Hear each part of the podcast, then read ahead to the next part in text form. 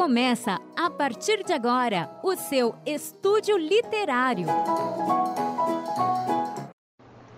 Depois de brincar no chão de areia a tarde inteira, antes de comer, beber, lamber, pegar na mamadeira, faz o quê? Lava uma mão, lava outra, lava uma mão, lava outra, lava uma mão. Lava suas mãos hoje, amados. Coronavírus tá aí, hein, gente? Pelo amor de Deus. Coronavírus. Ahaha, coronavírus. Gente, é nesse ritmo de quarentena que eu já estou com fogo no cu para sair da minha casa. Mas estou aqui firme e forte. Estamos começando hoje mais um estúdio literário, o seu podcast sobre livros. Seja muito bem-vindo. Se você está ouvindo muito pela primeira vez, seja muito bem-vindo. Se você está ouvindo aí, já ouviu algum que está chegando aqui de novo, seja bem-vindo novamente. Eu sou Edina Gomes, esse é o estúdio literário, como eu já disse.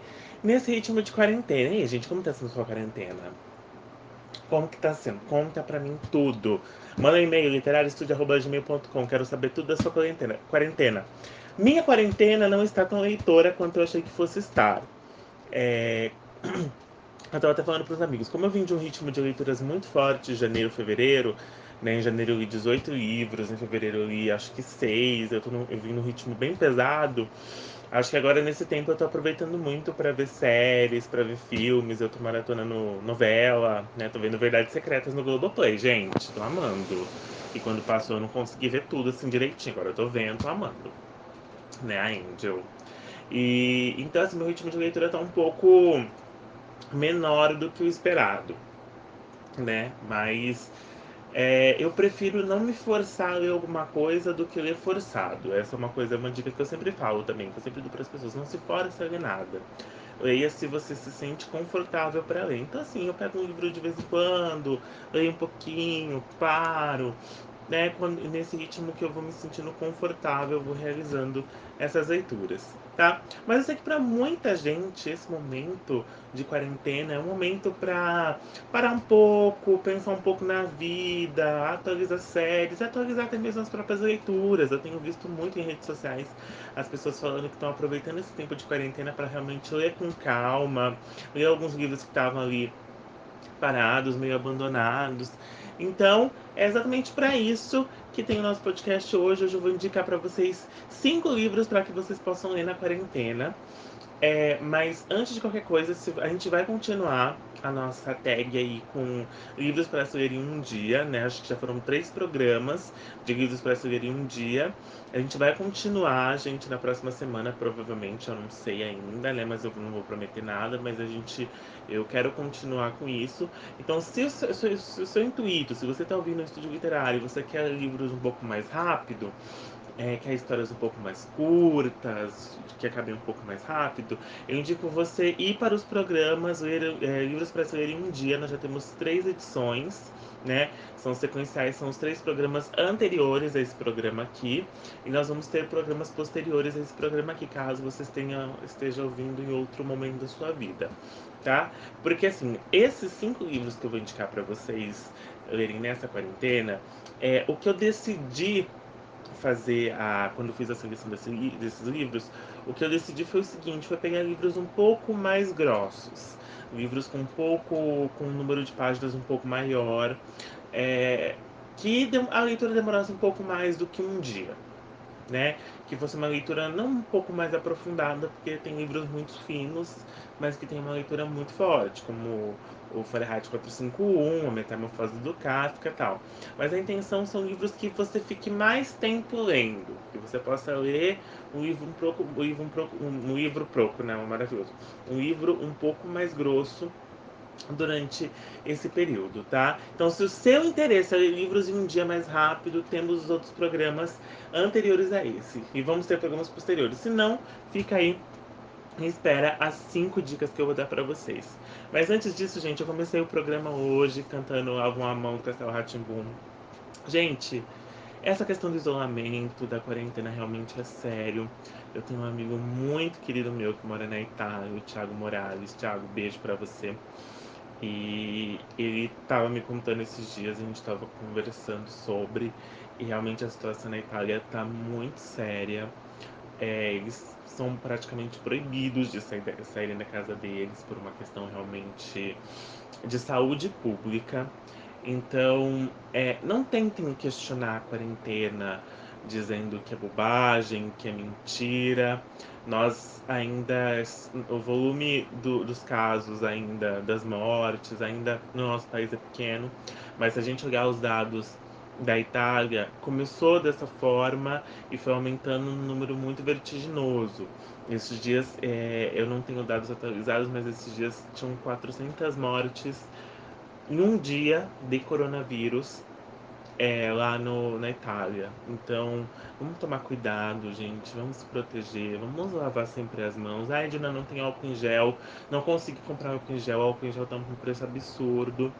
Né? Se você achar primeiro que o álcool em gel tá num preço absurdo, acione o Procon online, por telefone. Mete essas russomano nesse povo, gente. Pelo amor de Deus. Que eles estão abusando do direito, realmente, do desespero alheio para lucrar em cima disso. Mas se você não tem, não tem dinheiro, lava a mão com sabão, com sabonete, lava com constância a mão, evita realmente o contato com as pessoas. É, eu sei que muita gente tá tendo que sair para trabalhar, né? Então essas pessoas que saem para sair, evite corrimão, é, maçaneta. Vocês têm que ter um, um, um, cuidado redobrado, né? Porque tem empregos, infelizmente, que as pessoas não conseguem home office ou que o emprego não, não, não, não liberou, enfim. Né? Tem outras pessoas também que, infelizmente, estão sendo demitidas por conta do coronavírus. É algo que pegou todos nós de surpresa, todos nós. O ano meio que parou, nossa vida meio que parou em volta disso, mas é um, um mal necessário a questão do isolamento. Né? O isolamento realmente é um mal necessário, a gente precisa se manter em casa. Eu, por exemplo, os meus dois, meu pai e minha mãe, eles são pessoas com mais de 60 anos, né? Eu não chamo eles de idosos, porque minha mãe fica puta da vida se eu chamar ela de idosa. Mas são pessoas com mais de 60 anos. Então eu tenho, eu tenho que tomar todo esse cuidado. É, porque apesar de eu trabalhar em casa, apesar do meu trabalho estar suspenso no momento, eu tenho todo cuidado quando eu vou ao mercado para eles, quando eu saio ali. Então eu tenho todo esse cuidado com roupa, com mão, realmente, pra, porque esse grupo é realmente um grupo de risco. Gente, vamos seguir as, as, as indicações aí da é a Organização Mundial da Saúde, OMS. Tá? Não vamos ficar ouvindo presidente idiota, não, gente presidente quer que seja se foda, tá? Vamos, vamos combinar, vamos falar o português bem claro. Vocês entenderem também. Vamos lá, gente. Vamos então, depois dessa introdução enorme falando de coronavírus, vamos falar então sobre cinco livros que você pode ler nessa quarentena aí. Você pode procurar um PDF. Não que eu esteja indicando a pirataria, mas você pode fazer isso se for da sua vontade. Ou se você tiver esse livro algum aparado, ou se algum amigo seu tiver esse livro, eu acho que são boas indicações para você é, ler.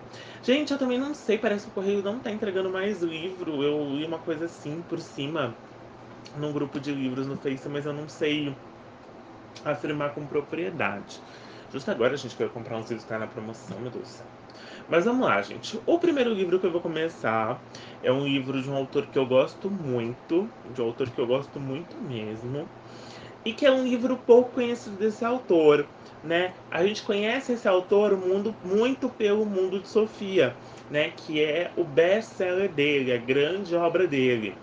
Mas eu vou indicar para vocês hoje O Dia do Coringa, que é do mesmo autor do Mundo de Sofia, o Garde. O Dia do Coringa é um livro que foi lançado alguns anos antes do, do Mundo de Sofia. E é assim, O Dia do Coringa fez sucesso na Noruega, que é onde o Jostein é, reside, né, a nacionalidade dele e fez com que ele ganhasse essa proporção nacional. E aí, com o Mundo de Sofia, o Yosten conseguiu ganhar essa proporção mundial, né? É até um best-seller até hoje, é um livro bem vendido até hoje. As pessoas falam do Mundo de Sofia até hoje, realmente é um livro muito bom, fica até uma indicação paralela aqui. Mas como a gente sempre fala do Mundo de Sofia, eu resolvi indicar O Dia do Coringa, que é um livro muito bom. Bem, No dia do Coringa, é, a gente começa com um casal, um casal não, um jovem, né, um garoto chamado Hans Thomas e o seu pai, que eles vão da Noruega até a Grécia à procura da mulher que deixou eles oito anos antes, que seria obviamente a mãe do Hans. E no meio dessa viagem super louca aí, aparece um livro misterioso na vida do Hans, que inicia uma narrativa paralela à narrativa da busca deles da Noruega até a Grécia, dessa viagem deles da Noruega até a Grécia, onde, mito grego, onde mitos gregos, maldições de famílias, náufragos e cartas de baralho ganham vida e transformam a viagem de Hans Thomas em uma verdadeira iniciação pela busca do conhecimento e do, da filosofia. Eu vou ler aqui atrás que eu tava lendo antes, eu gostei muito daqui, ó. O Dia do Coringa é uma história de muitas viagens fantásticas que se entrelaçam numa viagem única e ainda mais fantástica, que só pode ser feita por um grande aventureiro, o leitor. Gente, O Dia do Coringa é um livro que eu preciso realmente reler. Eu li lá em 2013, para vocês terem noção. A capa que eu tenho é uma capa antiga dos livros do Yo Stengarder aqui no Brasil, porque se não me engano a Companhia das Letras, esse livro é da Companhia das Letras, tá? Ou você vai achar pelo selo da editora seguinte atualmente, tá? Que também faz parte da Companhia das Letras. Mas é, ela atualizou a capa desses livros do Yo Stengarder é, nos últimos anos. E é, e é como tem desde 2013, né? Meu livro já tá ultrapassado. E eu lembro, gente, o quão fabulosa essa história é. O quão mágica, o quão interessante, porque realmente tem, existe essa viagem da Grécia à Noruega, se eu não me engano, eles fazem de carro essa viagem, o Hans Thomas e o pai dele. E aí aparece esse livrozinho e as cartas do baralho ganham novos significados dentro de seu contexto, histórias paralelas bem interessantes. E eu lembro que o final era um final um pouco triste, na época eu achei, mas que me deixou com o coração aquecido. Então acho que é um livro que vale muito a pena. Infelizmente as pessoas, elas, quando elas conhecem a obra do Joyce Gardner, elas só se prendem no Mundo de Sofia, que é um puta livro. Eu amo o Mundo de Sofia. Mas elas não buscam conhecer as outras obras do autor. Eu sou uma pessoa muito assim. Se eu gosto muito de um autor, eu busco conhecer as outras obras dele. E O Dia do Coringa é uma obra tão boa quanto O Mundo de Sofia. Infelizmente é muito pouco falado sobre esse livro, mas é uma obra tão boa quanto. Eu indico muita leitura. Se você gosta de filosofia, você gosta desses pensamentos filosóficos, eu acho que o, o Dia do Coringa e O Mundo de Sofia também são livros excelentes. No Mundo de Sofia você tem uma explanação maior sobre a história da filosofia ocidental, então ele fala sobre os gregos, né? Fala sobre os românticos, toda essa questão em relação à filosofia. E aqui, é, no Dia do Coringa, a gente tem uma coisa mais voltada, porque sempre tem, o, Yosten sempre traz uma coisa filosófica nas obras dele. A gente tem uma coisa mais voltada para o pensamento filosófico e também para Platão. Tem uma coisa muito, muito forte com Platão, essa questão da Grécia ali, é uma coisa muito relacionada com Platão, pelo que eu me lembre. Eu não me lembro se há outros gregos, mas eu lembro que eu tenho essa lembrança de ter essa relação forte com a obra do Platão, de da história e da história paralela conversarem muito com a obra do Platão e isso ser mostrado para o leitor de uma forma bem lúdica e bem interessante. Então, se você gosta, ou se você conhece algum jovem que está buscando sobre isso, por exemplo, filosofia para mim nunca foi uma matéria, apesar de eu ser super da área de humanas, eu sempre tive um pouco de dificuldade em filosofia. Eu acho que eu peguei um trauma um pouco do ensino médio de filosofia, mas eu gosto muito de filosofia. Apesar de ter essa dificuldade, eu gosto de. Então, eu sempre me dei muito melhor em sociologia, por exemplo. A sociologia, para mim, sempre fez muito mais sentido. Mas filosofia é algo super interessante, faz a gente pensar fora da caixa. Se você conhece algum jovem aí, gente, Mundo de Sofia, O Dia do Coringa são livros ideais, porque eles falam sobre filosofia de uma forma super lúdica, super interessante, extremamente envolvente, dentro de histórias extremamente envolventes. Então, se você não conhece O Dia do Coringa, vai lá, gente, lê. Sempre eu tô indicando livros do Joyce Gardner aqui no, no podcast. Eu gosto muito do trabalho do Joyce, de verdade. Ele é um autor fantástico. Né? O último livro dele, fiquei sabendo que não foi tão bom, Ano e o Mundo, Ano e o Aquecimento, era uma coisa assim. Eu preciso ler, eu não li ainda. Mas, se você quer conhecer um pouco mais, Joyce Gardner é um ótimo autor, vai nele sim. Tá, então, O Dia do Coringa, do Yosten Gardner, da Companhia das Letras, o editora seguinte, é a minha primeira indicação. Minha próxima indicação eu ganhei na minha época de blogueirinho literário lá em 2016, 15, por aí. Não, não, 16 não. 15 14, 2015 2014, que é um livro da editora Novo Conceito. Não sei se esse livro ainda está sendo vendido, se você vai achar para vender é, na Amazon, ou se você vai achar só em instante virtual em sebos, ou não sei dizer. Mas eu lembro que esse livro, quando chegou aqui para mim, era um lançamento. Eu demorei um pouco para ler, mas ele é muito bom e eu adoro o título dele, que é Eu Te Darei o Sol, da Jenny Nelson, a autora best-seller do New York Times. E tem um subtítulo aqui, os livros da Novo Conceito costumam ter uns subtítulos. O amor é apenas metade da história. É... Em Eu Te Darei o Sol, nós temos a história de dois irmãos, da Jude e do irmão gêmeo dela, o Noah. E os dois irmãos, eles são, tipo, muito. São, eles são diferentes, mas eles são muito assim, eles têm uma amizade muito próxima, eles são muito amigos. Muito amigos mesmo. E aí até que uma tragédia familiar, uma coisa assim que eu não vou contar para você ficar curioso, acontece e eles não se falam tanto mais, eles não conversam tanto mais, eles não, eles estão se afast, eles se afastaram. E eles também ficaram apaixonados por pessoas que não foram feitas para eles, assim, etc. Né? Mais ou menos esse é o resumo da história.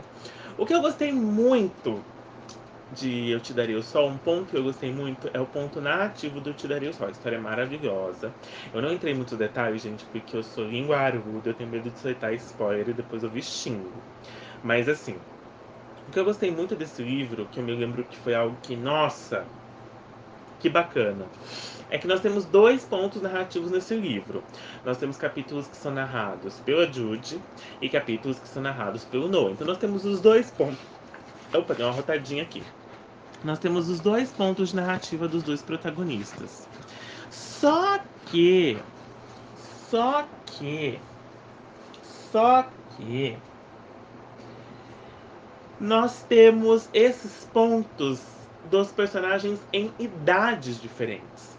Então, aqui, por exemplo, nós temos Noah com 13 anos, ele começa narrando o livro.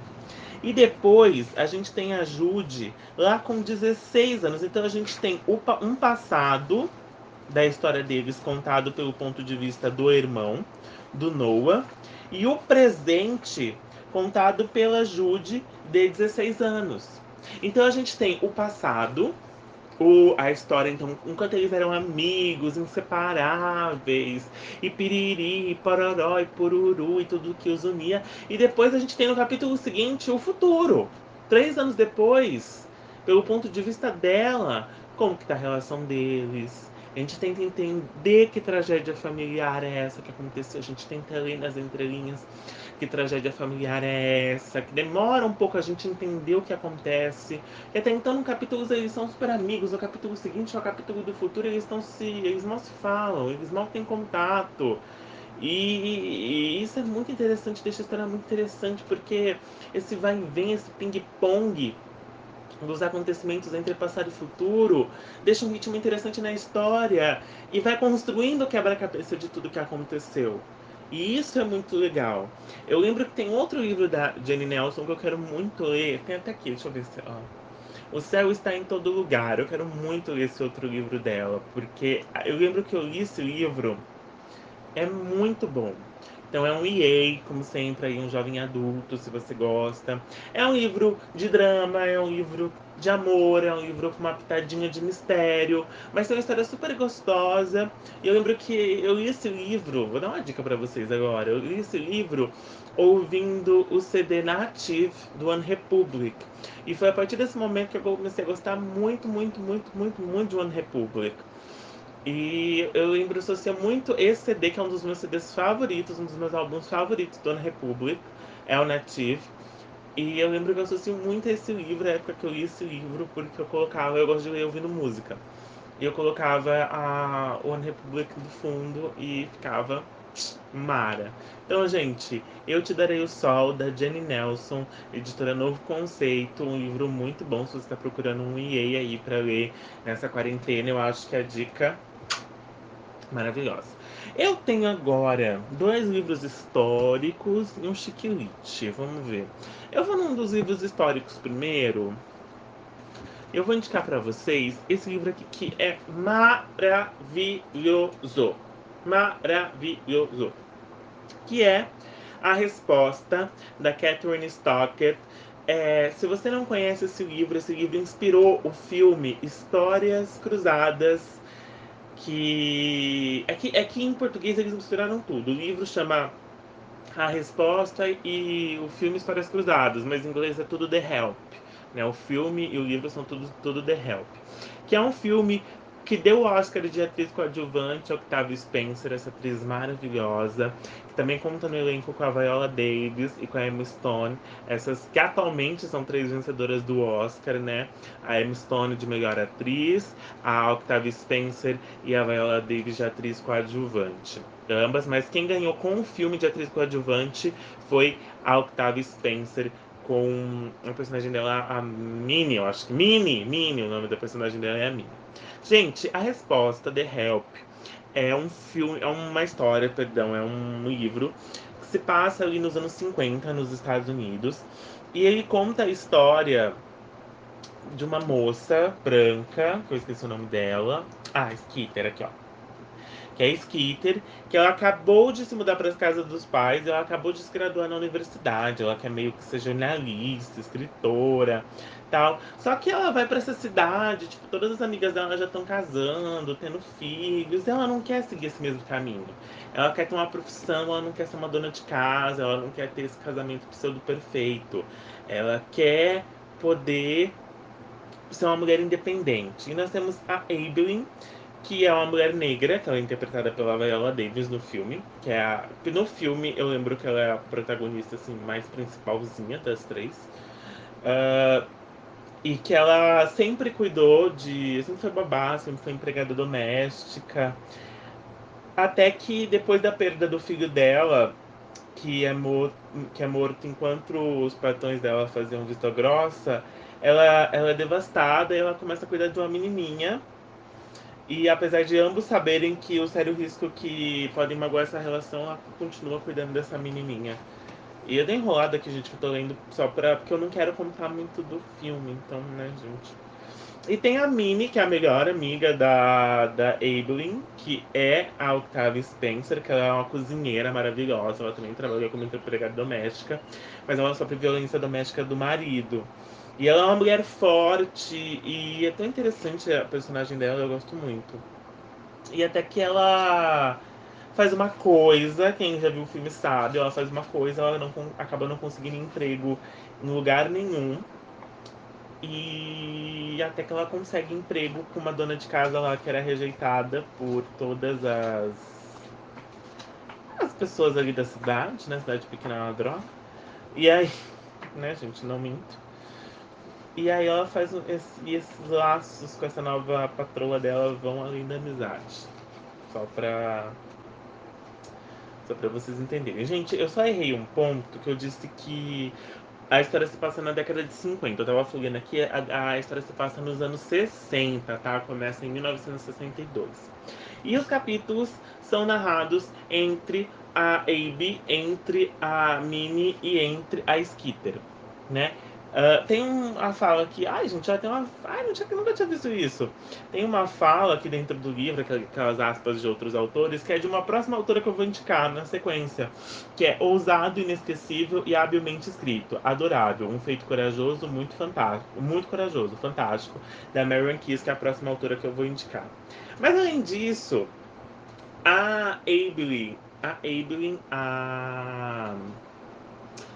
Skitter e a Minnie, elas se unem porque a Skitter ela vai escrever um livro contando as histórias das famílias dessa cidade pelo ponto de vista das empregadas domésticas ou das colaboradoras do lar, como eu prefiro dizer.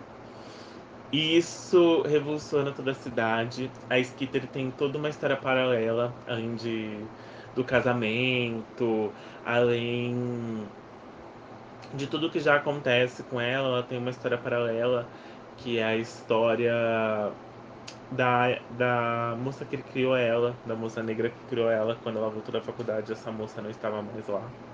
Existe todo esse mistério, é um livro muito bom.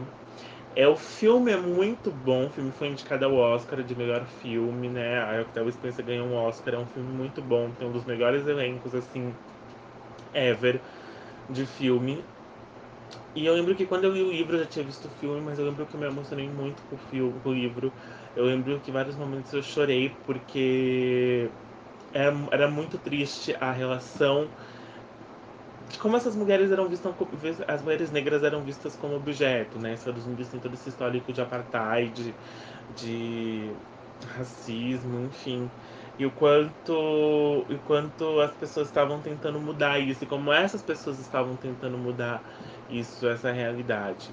Então é um filme, é um livro muito bom, é um filme muito bom.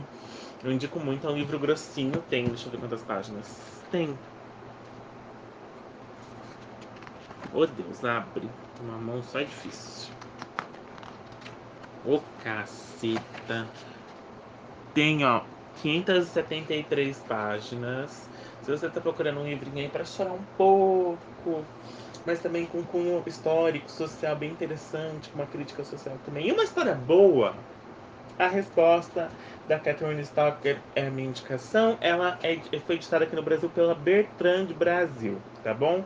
Bertrand Brasil, um romance puta maravilhoso. Próximo livro, como eu tinha visto, é da Marianne Kiss. É que, gente, nesse quesito, eu indicaria qualquer livro da Marian Kiss, a não ser Los Angeles, que eu não gosto muito de Los Angeles, que é um livro dela. O resto dos livros dela são maravilhosos. O resto dos livros dela são todos grossos, são livros resma mesmo. São livros com mais de 500 páginas, a maioria. Mas eu vou indicar o livro dela, que assim, mais aqueceu meu coração, que eu acho mais fofinho, que é uma historinha que eu amo, que é o Sushi. O Sushi ele conta a história de três mulheres que estão em busca, em busca da felicidade.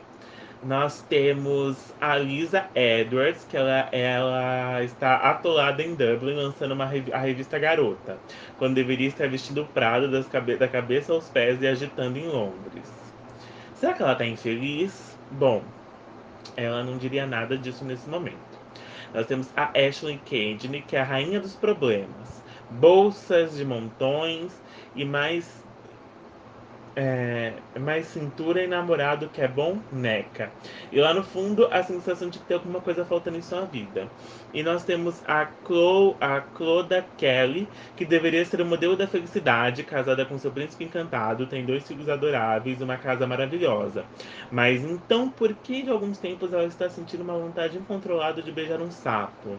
Trocando em, em miúdos de dormir com um sapo. Sushi é um livro sobre a busca da felicidade. Ensina que quando você deixa as coisas ferverem sobre a superfície por tempo demais, mais cedo ou mais tarde elas acabam transbordando. Gente, lembro que eu li esse livro um pouquinho antes de começar a faculdade de jornalismo, tipo, um mês antes. E tem esse lançamento dessa revista Garota, né? E acho que todas as três elas têm uma relação com essa revista, ou duas têm relação direta. Eu lembro que para mim foi tão importante ver tipo como que uma revista pensada, construída tem esse fundo para mim de jornalista, esse olhar para mim de jornalista dentro dessa história. Mas é uma história sobre pessoas que não estão felizes nos seus contextos e que estão buscando essa felicidade. Pessoas que acham que a felicidade é aquilo que, é aquilo que elas tinham proposto mas no fim das contas a felicidade era outro caminho, um caminho que elas não tinham pensado e que é mostrado dentro do livro. É um livro leve, é um chiquilite, né? É um livro leve, divertido, cheio de piadinhas. É, como a Marian Key sempre faz, é, ela fala de assuntos sérios de uma forma engraçada, como ela trata de luto, drogas em outros filmes, de depressão pós-parto, mas de uma forma divertida, interessante, reflexiva. Eu acho uma autora muito boa, por isso que eu falei, qualquer livro dela, tirando Los Angeles, é um bom livro. Livros da Mary Kay sempre são bons livros. E Sushi é um livro muito gostoso. Eu não lembro porque o título é Sushi, não me lembro, não me recordo mesmo, mas É um livro muito bom. Nós temos também as, as protagonistas sempre revezando no, na narração do livro. E apesar de ser um livro grosso, deixa eu ver quantas páginas tem. Porque os livros da Marion sempre são perto de 500 páginas ou sempre passam. Ó, 567, 567. Apesar de ser um livro de quase 600 páginas, é um livro que você lê muito rápido. Que, é a mesma sensação que eu tive com a resposta. É um livro que você não quer largar. Então fica aí Sushi da Marion Kiss para vocês. Né? Tem aqui uma fala do Sanders Express, vamos ver aqui, ó. Pega este livro para dar uma folhada e um quer um conselho, não marque nenhum compromisso, porque você não vai conseguir largá-lo. É genial. E eu concordo com o Sunday Express aqui, sim. Sushi da Marquis, da, da Marquis da Bertrand Brasil. E o último livro que eu vou indicar para vocês é um livro da editora Record, da Letícia Verchowski, essa autora que eu sempre falo aqui no meu podcast, no Estúdio Literário, que é A Casa das Sete Mulheres, que esse livro deu origem à superprodução, aquela minissérie da Rede Globo de uns anos atrás. Se você está buscando um romance histórico, um romance histórico brasileiro, A Casa das Sete Mulheres, com certeza é uma boa pedida para você nessa quarentena aí do coronavírus. Na Casa das Sete Mulheres é contada a história baseada numa história real, realmente, de sete mulheres que ficaram na estância da Barra, né? Sete, as sete parentas de Bento Gonçalves. Então são filhas, a esposa, as sobrinhas, e que passaram os dez anos da Revolução Farroupilha nessa fazenda, nessa estância. E aí, durante esses 10 anos, é, muita coisa mudou na vida dessas mulheres. Elas não foram as mesmas que, que elas entraram quando começou a guerra em 1935 e acabou em 45. Então, é um livro muito bom. A Letícia Virchow é uma ótima autora. É muito boa as storylines de cada uma das sete mulheres é, elas não se revezam no, no na narração do livro, né, nós temos a narração a Manuela, ela é uma dessas que é na, no Ministério da Camila Morgado. É uma das grandes responsáveis pela narração, né? Tem uma parte dos cadernos de Manuela e depois nós temos uma narração em terceira pessoa. E é muito bom, gente. É muito bom. Eu gosto muito da storyline da Rosário, que na minissérie ela foi interpretada pela Mariana Ximenes. Eu gosto muito com a storyline de Realismo Fantástico. É muito boa a storyline dela, o que acontece com ela. E assim, é... e nesses tempos de quarentena, eu pensei em escolher esse livro porque elas. Não que a gente vai ficar 10 anos preso em casa, em nome de Jesus, né, gente? Pelo amor, eu vou até bater na madeira, afasta de mim esse cálice. Mas é, que nesses tempos de quarentena, o quanto a gente fica preso e meio que a gente pode se identificar com a situação delas nesse momento. A gente pode se identificar com elas que ficaram presas enquanto a guerra era feita por homens, enquanto a guerra acontecia. Porque a Casa das Sete Mulheres nada mais é do que a Revolução Farroupilha contada pelo ponto de vista das mulheres. Porque é, a, o grande mote da Casa das Sete Mulheres, esse livro ele surgiu quando a Letícia Verchowski, junto com o esposo dela, eles foram é, passar lua de mel, eles levaram livros. E tinha um livro do Tabajaras Ruas, que é um autor gaúcho, que eu não me lembro o nome, é, que nesse livro falava sobre a Revolução Farroupilha, sobre, era uma ficção, sobre o ponto de vista dos homens. Em uma das falas, tinha um, o marido dela leu e falou: Você vai encontrar um livro para você escrever dentro desse livro. E, e, e, ela achou qual trecho era. Era um trecho que falava que lá na estância da Barra era localizada a casa das sete mulheres. Não estavam lá as sete mulheres presas, presas assim, né? Em segurança até acabar a Revolução Farroupilha, até que Bento Gonçalves estivesse seguro e tudo estivesse seguro. E foi dessa linha, desse trecho do livro do Tabajara Ruas que ela teve inspiração para criar a história pelo ponto de vista das mulheres. Então tem toda uma pesquisa histórica em cima disso. E claro que também existe muito ponto ficcional, é inspirado na vida real, inspirado na história, mas assim, tipo, agora essa história da Rosário, que como eu falei, é realismo fantástico. Ela não é real, provavelmente. Né? Provavelmente, meu Deus meu Deus, super real, né? Estou com medo. Mas provavelmente ela não seja real. Então, então tem muito de ficção para deixar a história em si mais interessante. E a gente meio que se identifica. Eu lembro que quando eu li esse livro, eu me sentia preso junto com essas mulheres dentro dessa casa. Eu me sentia preso, porque elas não podiam sair, o mundo acontecia lá fora, as guerras aconteciam, as batalhas aconteciam, e elas ficavam sabendo tudo pelos outros, e elas não podiam fazer nada, porque naquela época a mulher ela não tinha função de nada, de ser cabeça, e em contraponto a tudo isso, a gente tem a Anitta Garibaldi, que é a mulher independente, que pensa por si só, que é a mulher que vai à guerra e que contraponta muito com a Manuela, que é a que fica em casa, da elite, recatada, e que acontece toda a trama lá com o romance com Giuseppe.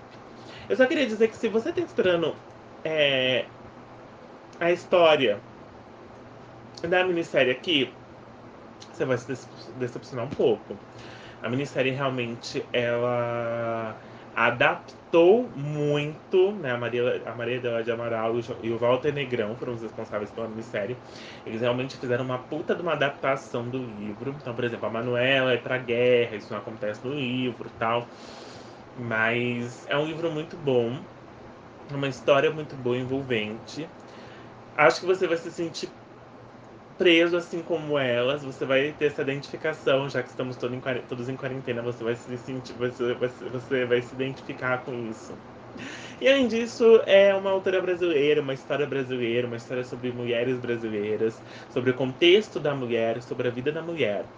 E a Casa das Sete Mulheres ela não acaba por aí. Ela, na verdade, faz parte de uma trilogia, que é a trilogia, trilogia, trilogia Farroupilha, que é formada por mais dois livros. Na Casa das Sete Mulheres é o primeiro.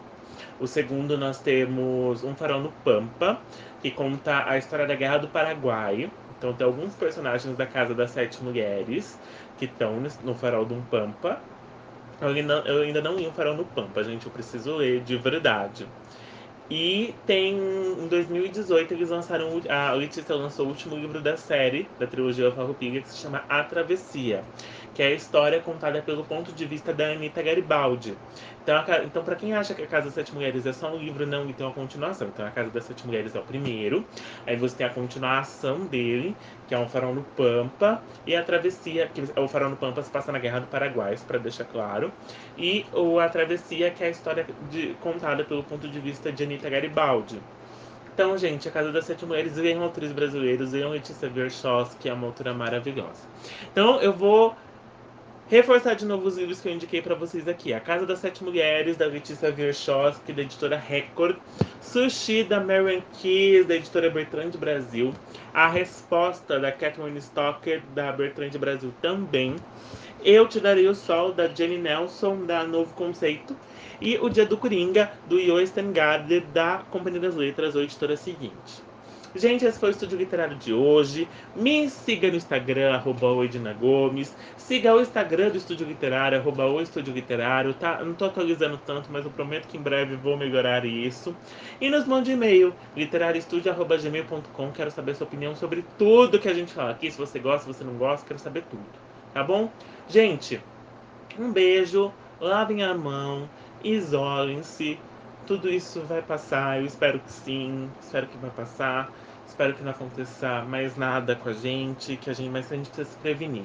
A gente tem que cuidar da saúde para não ter que cuidar da doença, tá bom? Então, isolem-se, fiquem em casa, leiam na casa de vocês, evitem sair. Se você tá precisando sair, se cuida, por favor, tá?